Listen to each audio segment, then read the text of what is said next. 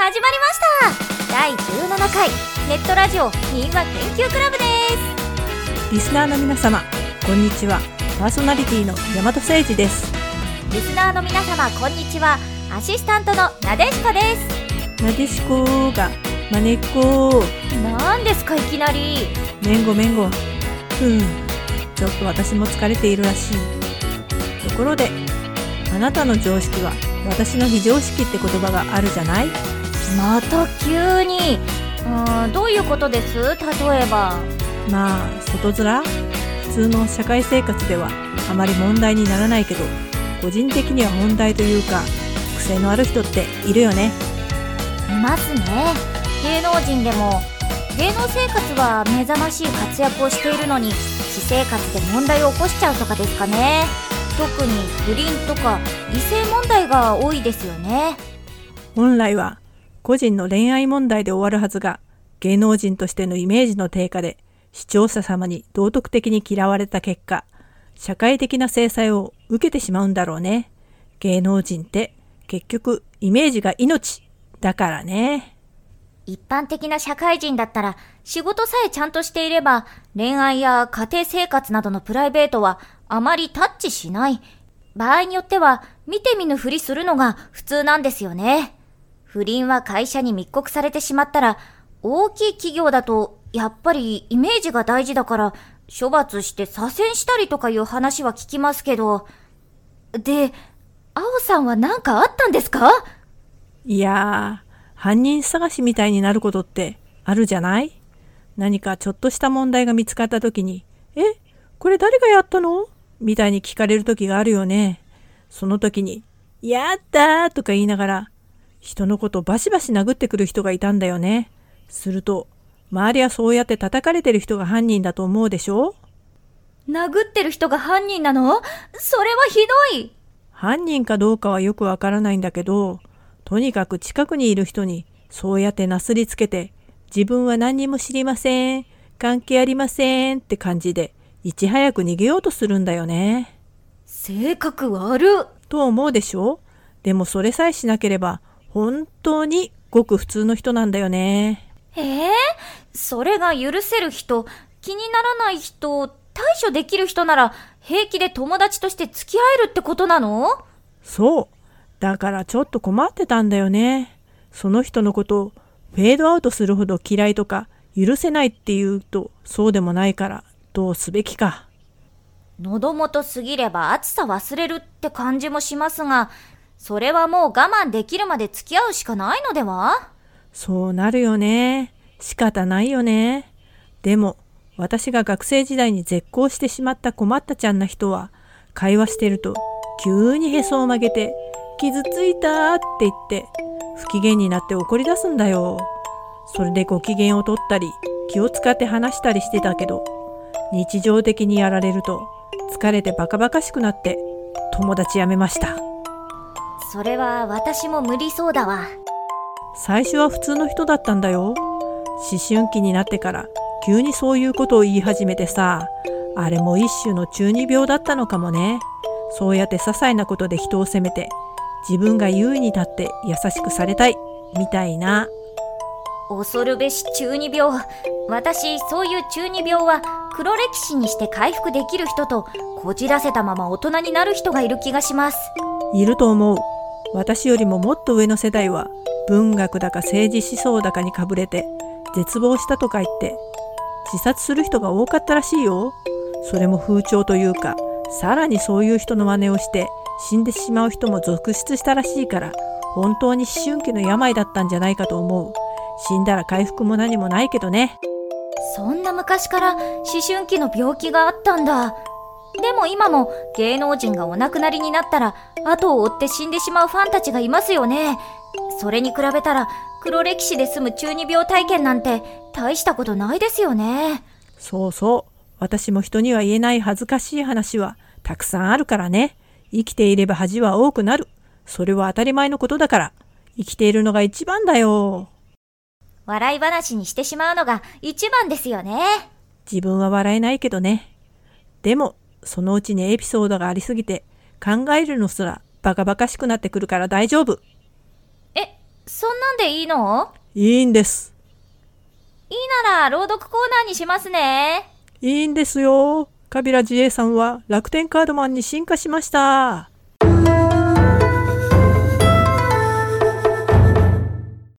第17回赤い犬昔の東国に非常に賢くて活発なお殿様がいました。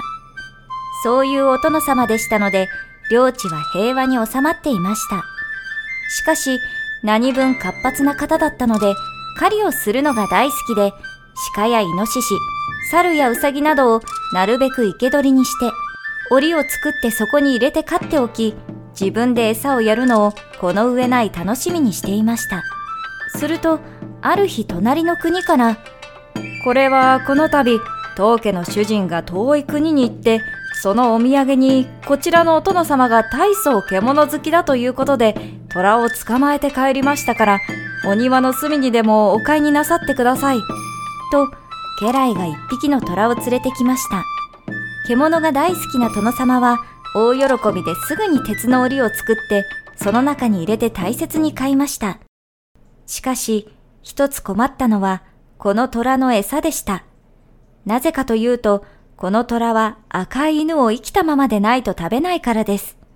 そこではじめは、家来の中で赤犬を飼っているものでしたが、だんだんと食べ尽くしてしまい、今度は領地にお触れを出して、赤犬を飼っている者は届け出ろと言いふらしました。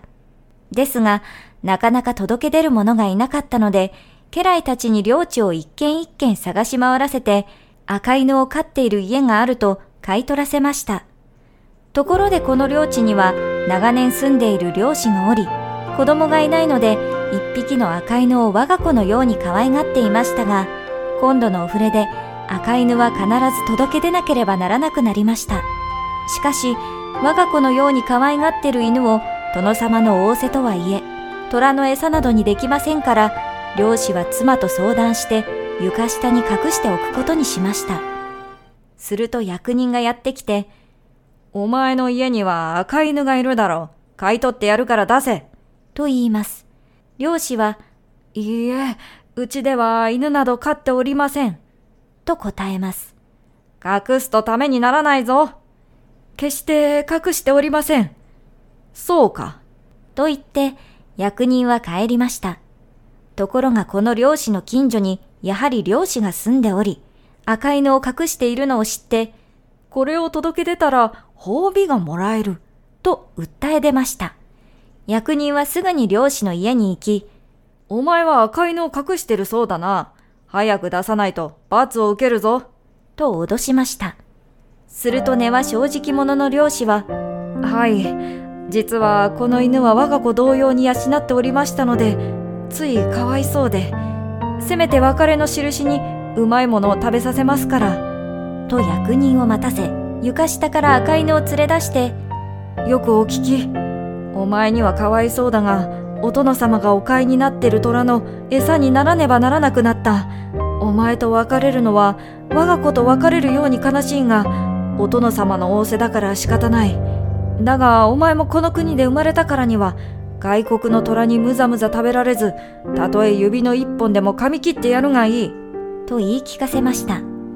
犬も長年恩を受けた飼い主の言うことを耳を垂れて聞いていましたが、漁師の言葉が分かったのか、一言ワンと泣きました。漁師は妻に日頃赤犬が好きだった魚などを持ってこさせて十分に食べさせました。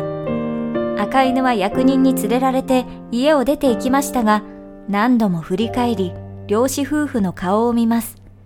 夫婦も泣きながら見送りました。やがて殿様のお屋敷に連れられて虎の餌にしようと、家来は檻の蓋を開けて赤犬を放り込みました。すると赤犬は体を縮めて身動き一つしません。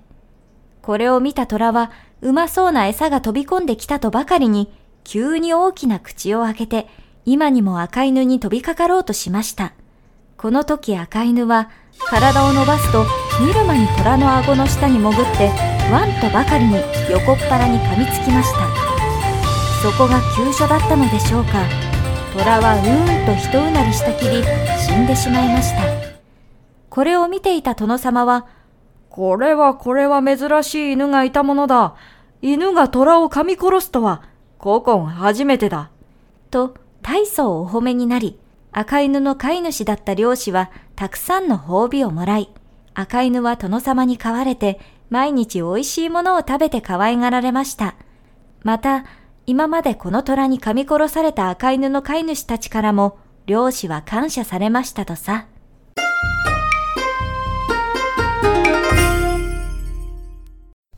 日本の昔話には相当古いのからそれと比べて新しいと思われるものがあるんだけど見分け方わかる？えー、なんだろう。出てくる人の名前とか？うーん、近いけど残念。話に出てくるものだね。ものってどういう？物語で登場人物が使うものだね。その時代にはなかった。使われるようになったのはこの時代からみたいに分かったら物語が作られた大まかな時代が推理できるみたいなことです。ああ、それはわかりますけど、話し手が話を面白くするために時代を無視したものを入れて勝手にアレンジしたりするとかってありません？その場合は時代が特定できないと思います。いい着眼点だね。そういう場合は類話を探すしかないね。類話？同じような話、それをたくさん集めて比較していく。うわぁ、なんか本格的ですね。ふう、なでしこくん。このラジオは仮にも民話研究だからね。あ、そうでした。そうでした。で、私たちの今回の朗読であるんですね。あるよ。さあ、何かな？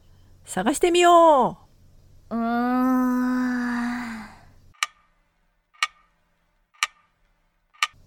わかりません。ヒント、動物。もう答えを言っちゃってるじゃないですか。赤犬ですね。え、そっち？なんて、虎ですよね。そう。日本にはもともと野生の虎はいません。虎は外国から日本に入ってきたってことなんだね。なるほど。いつ頃虎が輸入されるようになったのかわかれば、話が作られた時代がわかるってことなんですね。その通りです。ちなみに、この話はいつ頃だと考えられます？昔話だから、日本に連れてくるのは海しかないよね。船で連れてこられる距離に虎がいる国。その国に堂々と行けてるので鎖国前。江戸時代より前になるね。あもしかして、秀吉の朝鮮出兵？清正の虎退治って有名な話がありましたよね。ああ、答えを言ってしまったね、なでしこくん。少しはボケないと。私はお笑い芸人じゃないですから、青さんがボケかけてますから、それでおあいこということで。ガーン、ショック。はいはい。ということは、この話は安土桃山時代の頃の話っていうことでいいですね。そういうことになるね。こうやって考えると、民話も面白いよね。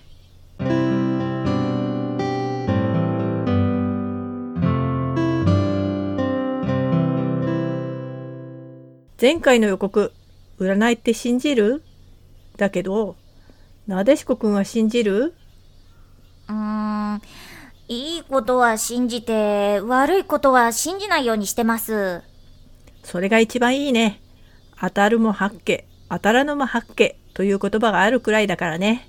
それってたまに聞きますけど、どういう意味なんでしょう？八卦っていうのは占いの一種でね、当たることもあれば外れることもあるという意味だね。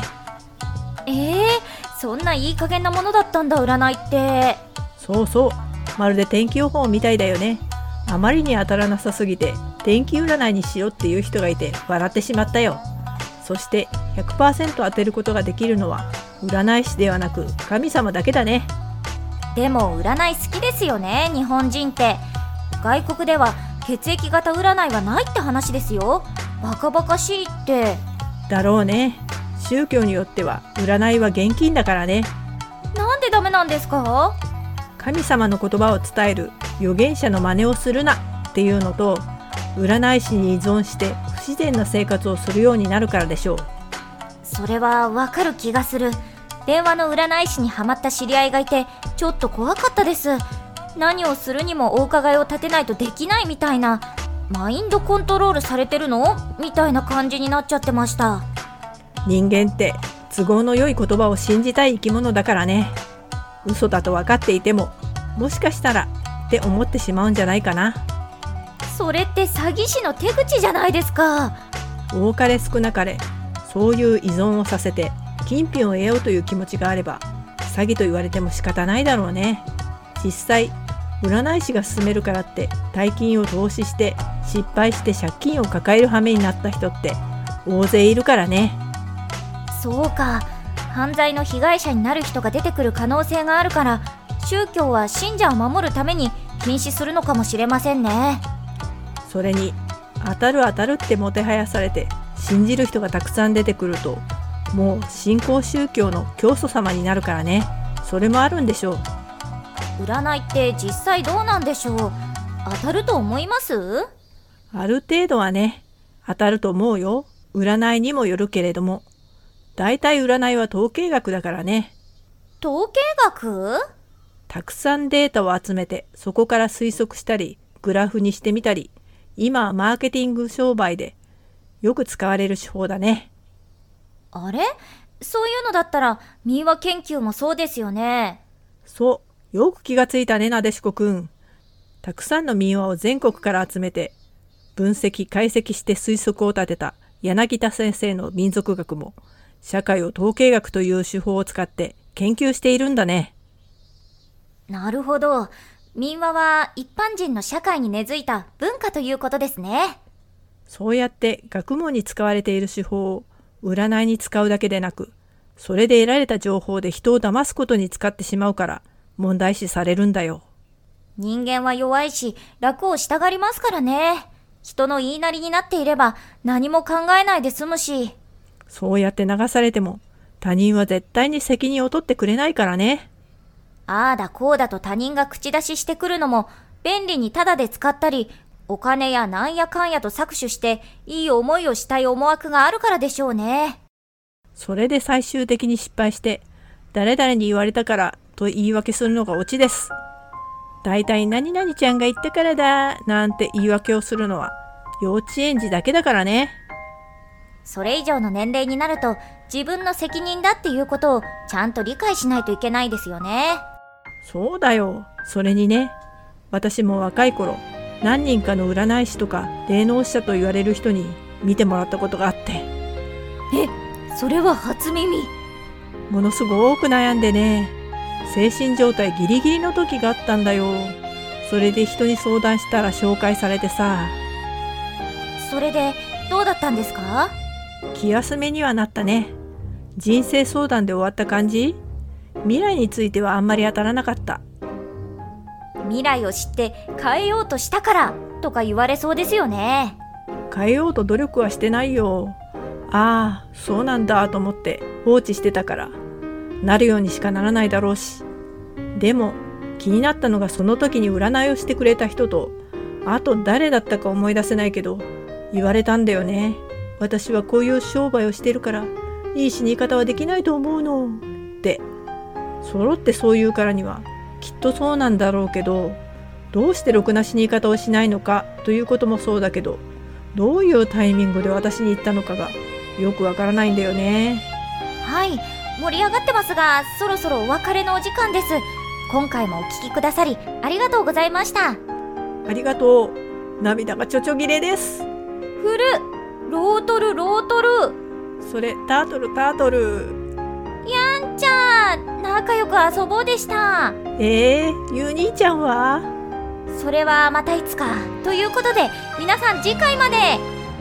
お元気で次回予告。自分の性格で変えたい点はありますか？教えて、なでしこくん。え？ないですけど。きやー出たテーマクラッシャーなでしこ。冗談ですよ。私にも欠点はありますから。うー、よかった私の欠点は良くないですよ。すぐボコるし。ひー